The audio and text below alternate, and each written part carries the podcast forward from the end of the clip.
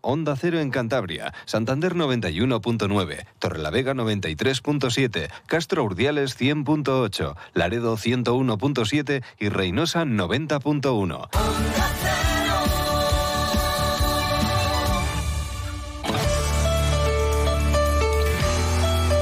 Cantabria en la Onda.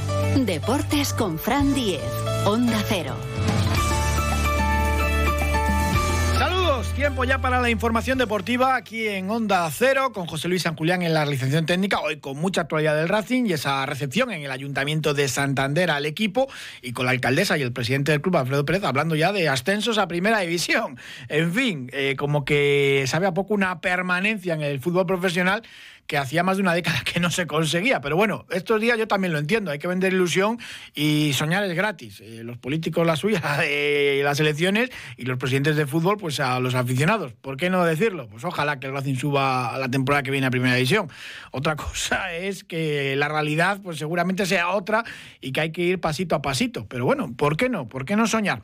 Hablaremos luego también de sueños y de cine, que el cine es muy de contar historias, a veces tristes y otras también de, de mucha ilusión, con el Elías León Siminiani, que realizó el saque de honor en el partido ante Leibar. Allí salió con su cabezón, con su estatuilla del Goya, con una camiseta del Racing histórica para chutar al balón. Y hablaremos con él también de fútbol y de qué le pareció la experiencia de hacer el saque de honor y qué le pareció también el partido y por qué es tan seguidor del Racing. Y luego ya muchos otros deportes y bolos, que está la máxima categoría del bolo palma también, pues bueno, estamos viviendo, todavía parece que no hemos llegado ni al Ecuador de la competición y que Peña Castillo se distancia. Pero bueno, que nos lo cuente todo José Ángel Hoyos después. Un consejo y continuamos. Alberto Núñez Feijo en Santander. El miércoles 17 de mayo a las 19 horas en el Palacio de Festivales. Ven a conocer las propuestas del Partido Popular para España y para Cantabria. La oportunidad es el cambio. Despierta Cantabria. Vota Buruaga. Vota Partido Popular. Ayer por la tarde toda la plantilla del Racing, con el cuerpo técnico, con el Consejo de Administración, estuvo en el Ayuntamiento de Santander, en la Casa Consistorial, llegaron en el autobús oficial, todos eh, equipados también, con el chándal oficial del Racing, y pues bueno, tuvo lugar allí mm, pues una recepción con Gema igual, con la alcaldesa, con parte de la corporación y se agradeció por esa permanencia. Evidentemente, pues bueno, no era un acto para los aficionados ni hay que salir al balcón como si fuese un ascenso porque, pues bueno, no deja de ser una permanencia agradecimientos y también, pues bueno, se pone de manifiesto las muy buenas relaciones que hay ahora mismo entre el Partido Popular que gobierna en Santander, es verdad que en, coalición con el apoyo de otros, y el club. Eh, ahora mismo, pues bueno, no es algo tampoco eh, que sea demasiado atrás en el tiempo, que se vaya atrás en el tiempo, porque pues bueno, en los últimos años pues eh, hemos vivido de todo, ¿no? Pero ahora mismo son muy buenas relaciones y eso, y eso se notó, por ejemplo, en el acto de ayer. Escuchamos a Gema Igual, alcaldesa de Santander. Abrimos las puertas del ayuntamiento para haceros esta recepción, para daros las gracias por la temporada y la enhorabuena.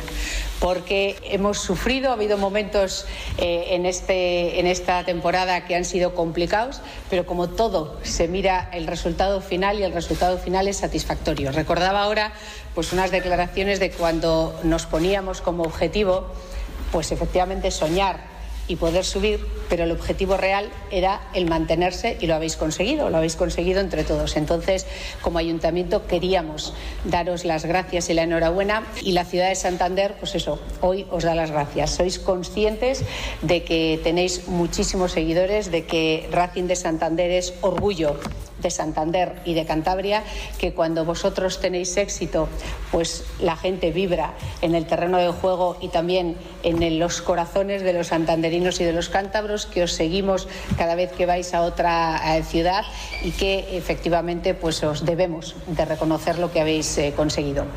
Una buena relación entre el Racing y el Ayuntamiento de Santander, eh, pues sería lo, lo, habitual y lo normal, pero lo que les digo, hace no tantos años, eh, pues era todo lo contrario, incluso con el mismo partido en la alcaldía. Pero bueno, lo recordaba el presidente del Racing, Alfredo Pérez, ayer por la tarde, ¿no? Eh, lo normal es esto, que vayan de la mano las dos instituciones.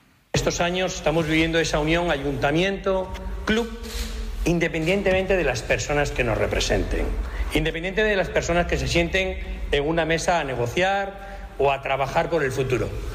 Creo que institución como el Real Racing Club, institución como el Ayuntamiento de Santander, no es que estén condenadas a entenderse, es que tienen que trabajar exclusivamente por lo que hemos visto ayer.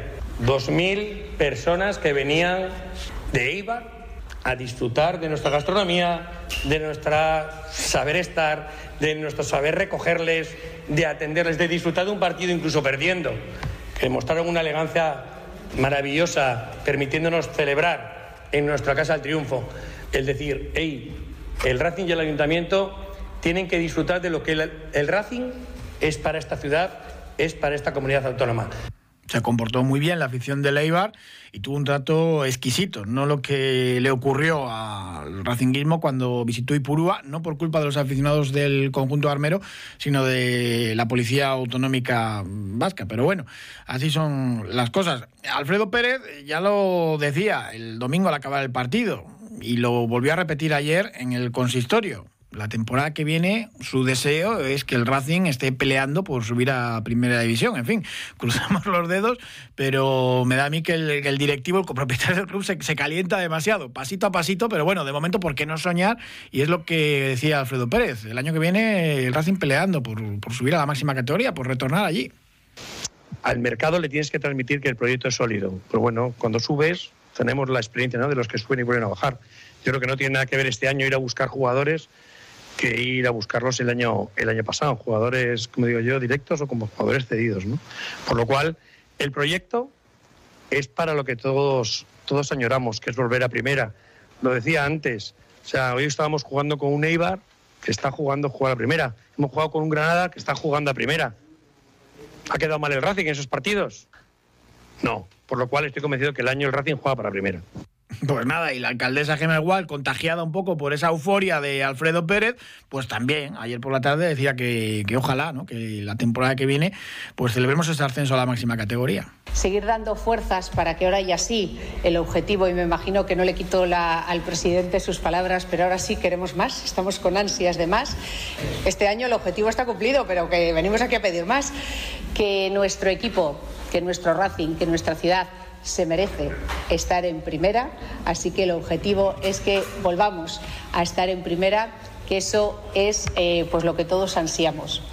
Ahora viene la otra parte. La temporada que viene el tope salarial de Racing en principio va a ser menor del dinero que ha tenido este año, que se ha gastado algo más de 7 millones de euros. Lo explicaba Alfredo Pérez. Eh, veremos a ver cómo se arregla esto, porque claro, no puedes hablar de ascenso y luego decir que el presupuesto va a ser menor.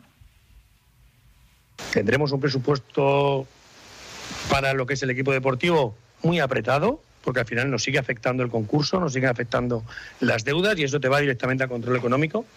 Pero bueno, habrá que tirar de imaginación y de soluciones para aumentar lo máximo posible lo que es el presupuesto deportivo. Preferiría buscar esas soluciones y no tener que vender a ninguno de los jugadores que tan magníficamente lo ha hecho este año.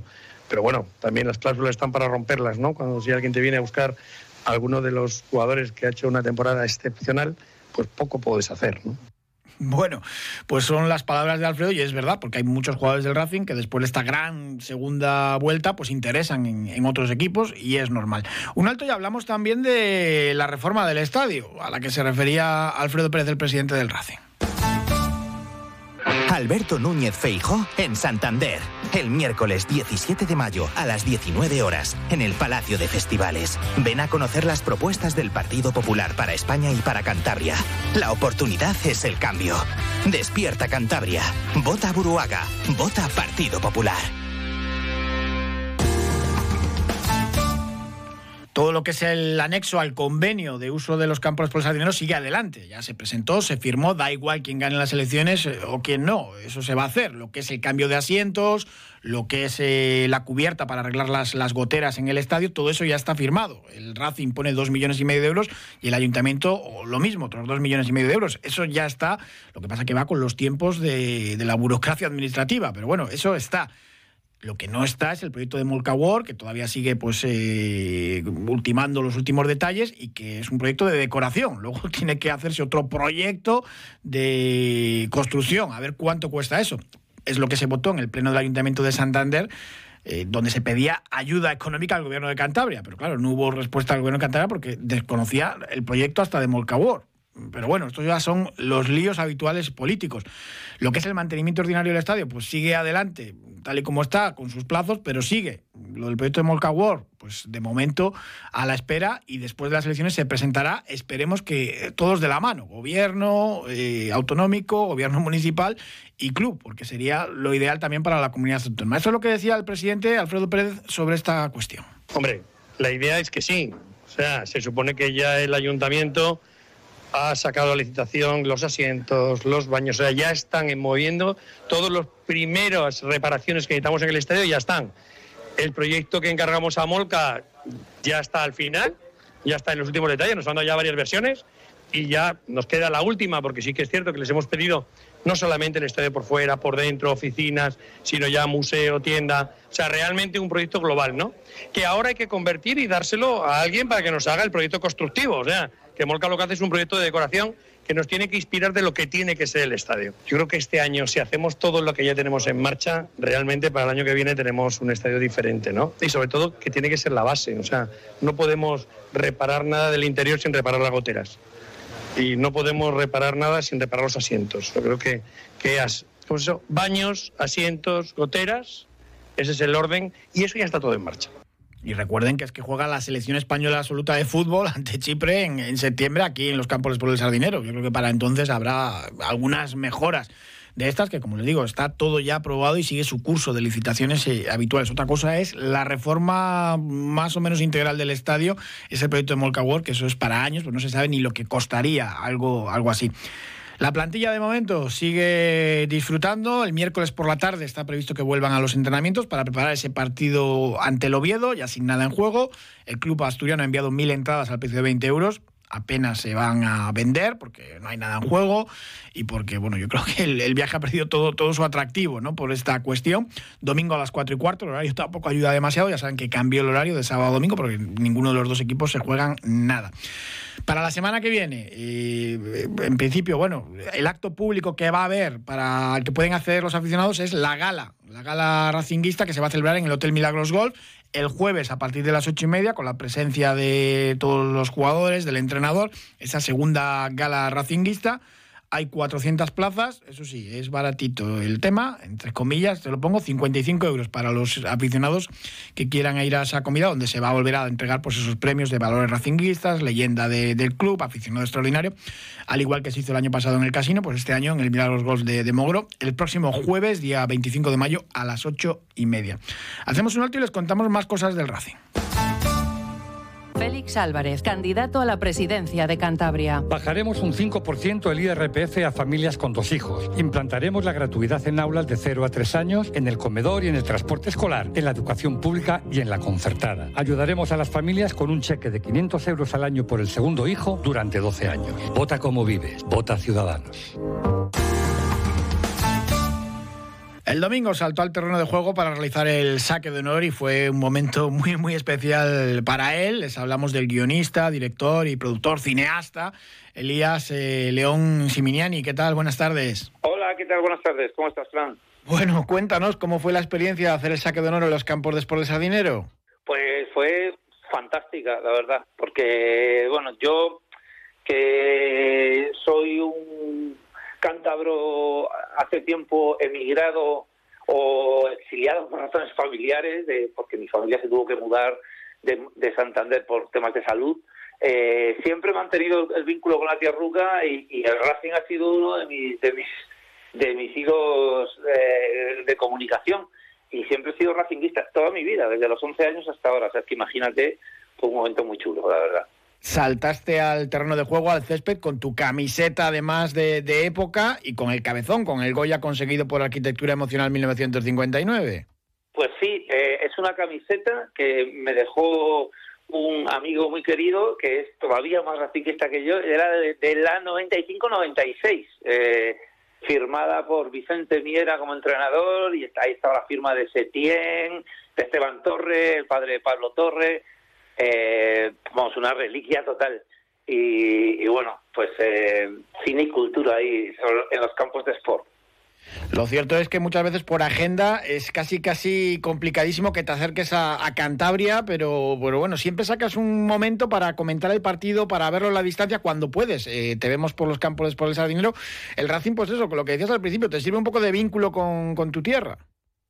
Sí, sí, claro que sirve de vínculo. Yo creo que una de las de las eh, de las eh, razones de ser del fútbol tiene que ver con eso, sobre todo yo creo en, clubes más pequeños y en ciudades eh, eh, más pequeñas genera un sentimiento de pertenencia muy fuerte, ¿no? Porque digamos que hay muchísimos aficionados del Madrid o del Barça, pero fuera de Cantabria no, no tantos del Racing. Cuando encuentras uno, ahí hay como una especie de hermanamiento directo, ¿no? Además, la tarde fue perfecta con victoria del Racing ante el Eibar, que es uno de los gallitos de la categoría, y la celebración de la permanencia. Eh, más no se puede pedir. Bueno, fue espectacular, ¿no? Y, que y luego metió el gol Íñigo. Fue un momento muy chulo. Hemos estado todo. Aparte, que es que eh, el, con el Racing siempre la tensión está asegurada, ¿no? Eh, y, y viendo cómo íbamos en la primera vuelta pues ha sido fantástico el, bueno el trabajo que ha hecho José Alberto y, y, la bueno y la remontada que ha pegado el Racing que ha sido uno de los mejores equipos de la categoría en la segunda vuelta no entonces pues bueno esto siempre provoca mucha ilusión y, y fue muy guay ahí poder vivirlo ese, ese mismo día no lo difícil que es crear emoción y tensión en el cine contando una historia, en una narración, en el fútbol lo tenemos habitualmente, bueno, y en el Racing todo el sufrimiento del mundo de añadido. Sí, sí, yo creo que los racinguistas somos sufridores por excelencia, ¿no? Eh, pero eso también forja carácter y, y, bueno, nos, eh, nos hace de una, de una madera especial. Entonces, eh, y también es cierto que cuando llegan los éxitos los celebramos más que nadie, porque no estamos tan acostumbrados a ellos. Bueno, de cuando eras pequeño, ¿quién era un poco tu ídolo, los jugadores que más te gustaban de, de aquel Racing o un partido que recuerdes especialmente? No sé, un momento racinguista. Bueno, yo yo eh, yo me acuerdo mucho de Sigic, eh, de Setien, de Munitis, de Ceballos, eran eran como eh, jugadores a los que siempre seguía. Y luego recuerdo un, muy especialmente un 4-0 eh, Racing Barça. No te sé decir exactamente cuándo fue. Eh, igual fue hace como estaba bueno claro estaba el Racing en primera obviamente, pero no fue hace tanto tiempo, ¿eh? Igual fue hace como unos 10 años o algo así y yo este lo recuerdo como me quedó ahí grabado de esto, grábatelo porque no lo vamos a vivir tantas veces. Sí, porque hay veces que, un partido que pues quizás eh, son tres puntos más, pero que se te queda ahí grabado por, porque ha sido un día perfecto, te, te hace especialmente alegre o la ilusión, ¿no? Que de repente, no sé, es como que estas, estos triunfos así, es como cuando entró José Alberto y se ganó en Cartagena con, con tres goles, creo que fue, no sé si fue 0-3 o algo así, ¿no? Como que, como que un equipo que viene de una dinámica tan, tan, tan mala, de repente, no sé, espolearse y demostrar que puede ganar a alguien que está teóricamente mucho, muy por encima y encima con, con muchos goles, eso como que como que mete una dinámica de todo es posible eh, que para mí hace el, el, el fútbol, bueno, bastante excitante, el fútbol o el deporte en general, ¿no? Eh, pero, pero el fútbol particularmente. No sé, yo, eh, por ejemplo, ahora de repente en primera, ¿no? El Elche está, ha ganado tres partidos, ¿no? Y dice, joder, pues si hubiera, si hubiera hecho esto hace, no sé, como que estas cosas siempre tienen como su metáfora hasta vital, ¿no? Eh, pensando en, en, en, la propia vida, las oportunidades perdidas o, o los arrebatos vitales para cambiar algo, ¿no? Sí, la verdad que el deporte y el fútbol, por eso tiene también bastante presencia o mucha presencia en, el cine. Cuando éramos pequeños solo había una película de fútbol, la de Evasión o Victoria, ahora ya hay cantidad de ellas. ¿Tienes alguna así predilecta? Bueno, a mí me interesó mucho, fíjate, con la, con la etapa esta de los, de los, de los documentales de plataforma, eh, estas series que han conseguido meterse en los vestuarios y mostrar un poco el mundo del fútbol por dentro, ¿no? Recuerdo, por ejemplo, cuando salió eh, este, esta serie documental que, era un año en el, en el vestuario del Manchester City, eso me pareció muy interesante porque el, mundo de cómo funciona tanto dentro del vestuario como eh, por, por encima, digamos, los, los, los, juegos de tronos, de poder, de los agentes, todo eso todavía está bastante opaco todavía pero tengo la sensación de que hay un mundo interno que, se están empezando a abrir las puertas y es muy fascinante de ver, ¿no? Eh, porque hasta hace muy pocos años incluso las propias comunicaciones públicas de los futbolistas era todo un, como un feudo muy muy muy acotado no eh, eh, y esto está empezando a cambiar y, y, a mí me parece muy interesante porque al final siempre te interesa la dinámica humana de las cosas, ¿no? El propio Racing está ahora ofreciendo después de cada partido esto que llaman el, el video insight en redes sociales contando un poco pues eh, pues alguna historia de, de estas de, las intrahistorias, ¿no? del partido o incluso metiendo la cámara en el vestuario. Hemos visto pues a José Alberto pues algunas frases de estas eh, llamando a, la épica a los suyos bastante interesante. Proyectos personales después del Goya conseguido a la tercera nominación en corto de, de ficción porque ya tenías también otras nominaciones o un o la espiga de Oro. ¿En qué estás metido ahora? Pues ahora mismo estoy haciendo una serie documental para Amazon sobre la ciudad de los muchachos y el circo de los muchachos, que eh, estamos en fase de montaje, y por otro lado preparando así poco a poco un largometraje que de alguna manera intenta eh, dar un paso más con, con, la unión de cine y arquitectura que propone el corto Arquitectura Emocional 1959, que es con el que gana el Goya. Pues Elías León Siminiani, un placer como siempre charlar contigo y nada, te seguiremos viendo por los campos después del sardinero y viendo también tus películas y tus cortometrajes.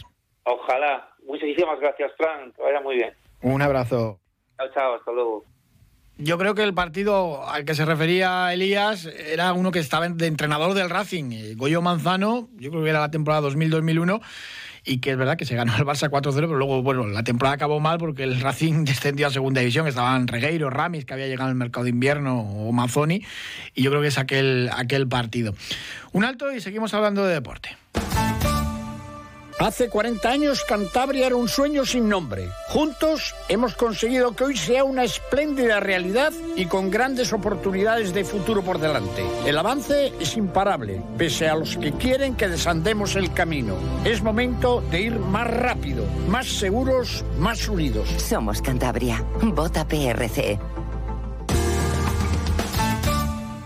El sábado pasaba yo por delante del Palacio de los Deportes de Santander y estaba hasta arriba. Y digo, ¿qué, ¿qué, ocurre aquí?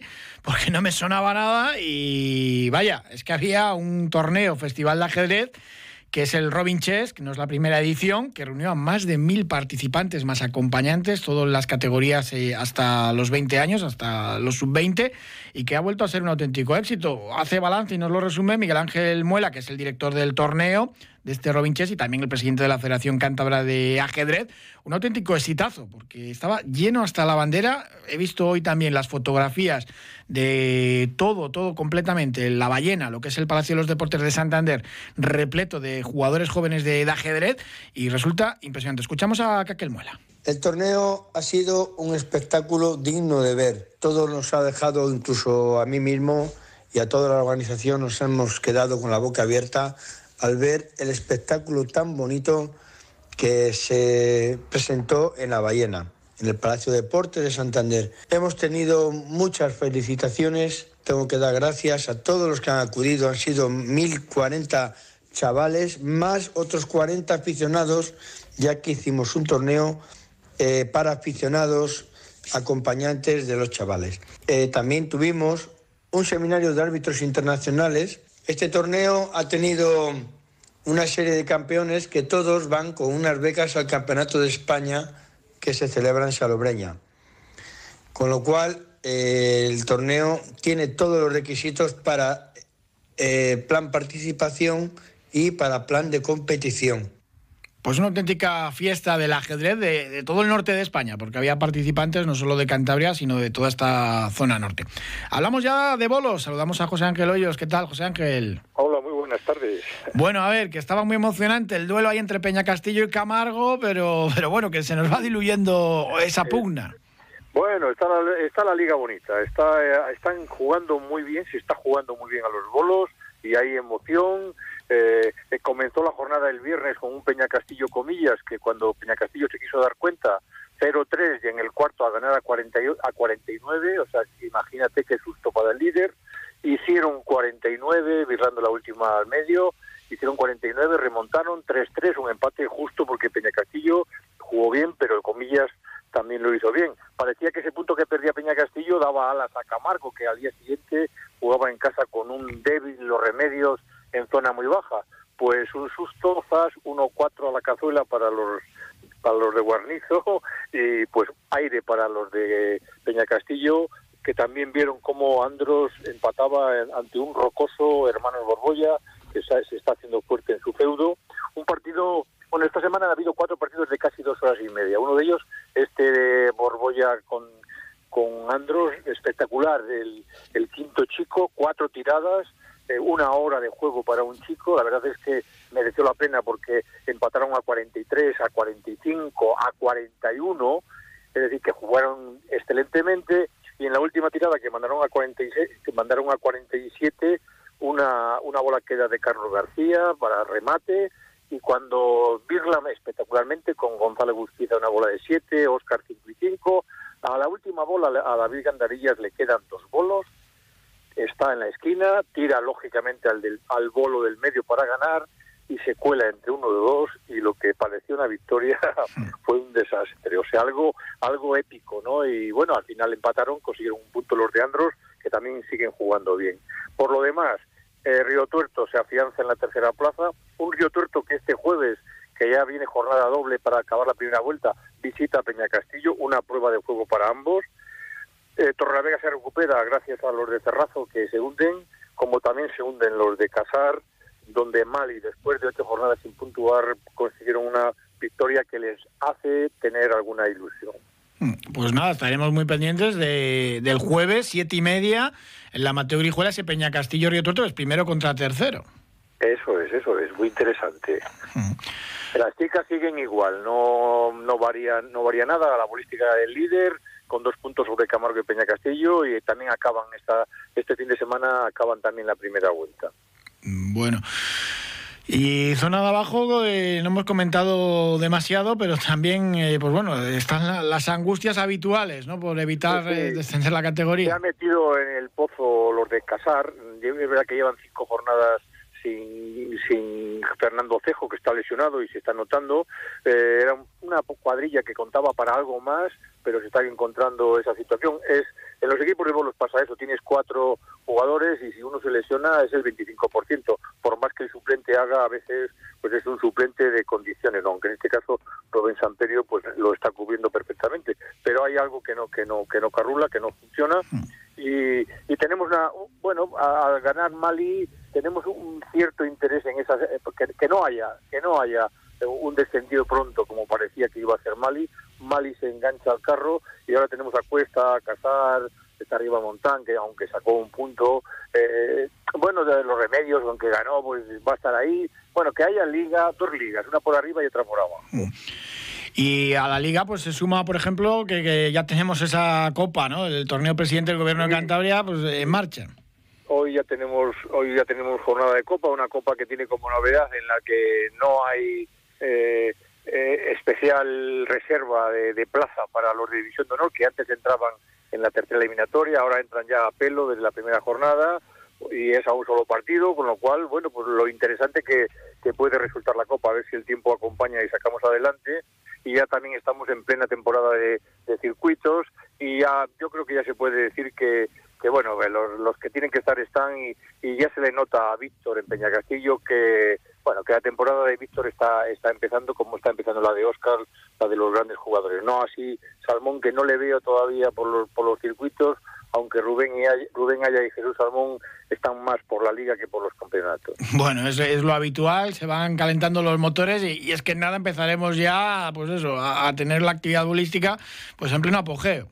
Pues sí, así es. Esta, esta fin de semana, te digo, acaba la primera vuelta, la siguiente semana, fin de, fin de mes ya San Isidro, todos nos vamos a Madrid, a ser posible nos vamos a Madrid y comienza junio y, todo abierto para, para jugar a los bolos, lo, de todas las temporadas. Pues José Ángel Hoyos, muchísimas gracias como siempre por contarnos todas estas cosas y acercarnos la actualidad del mundo de los bolos. Venga, hasta ahora tenemos ya tiempo para más. Queríamos haber hablado también de escalada, de esa Copa de Europa, tanto de bloques como de velocidad, disputada en Fuente D, un auténtico éxito, con algunos de los mejores escaladores del viejo continente. Tenemos que contarles también que Felipe VI ha concedido el título de Real a la Federación Cantabria de Fútbol con motivo de su centenario Y de federaciones, mañana miércoles la de balonmano presenta el Campeonato de España Juvenil Masculino que se disputa en Santander a lo largo de esta semana. Muchas cosas, pero bueno, ya mañana se las contamos a partir de las dos y media hasta las tres, como siempre, Deporte de Cantabria aquí en Onda. Un saludo.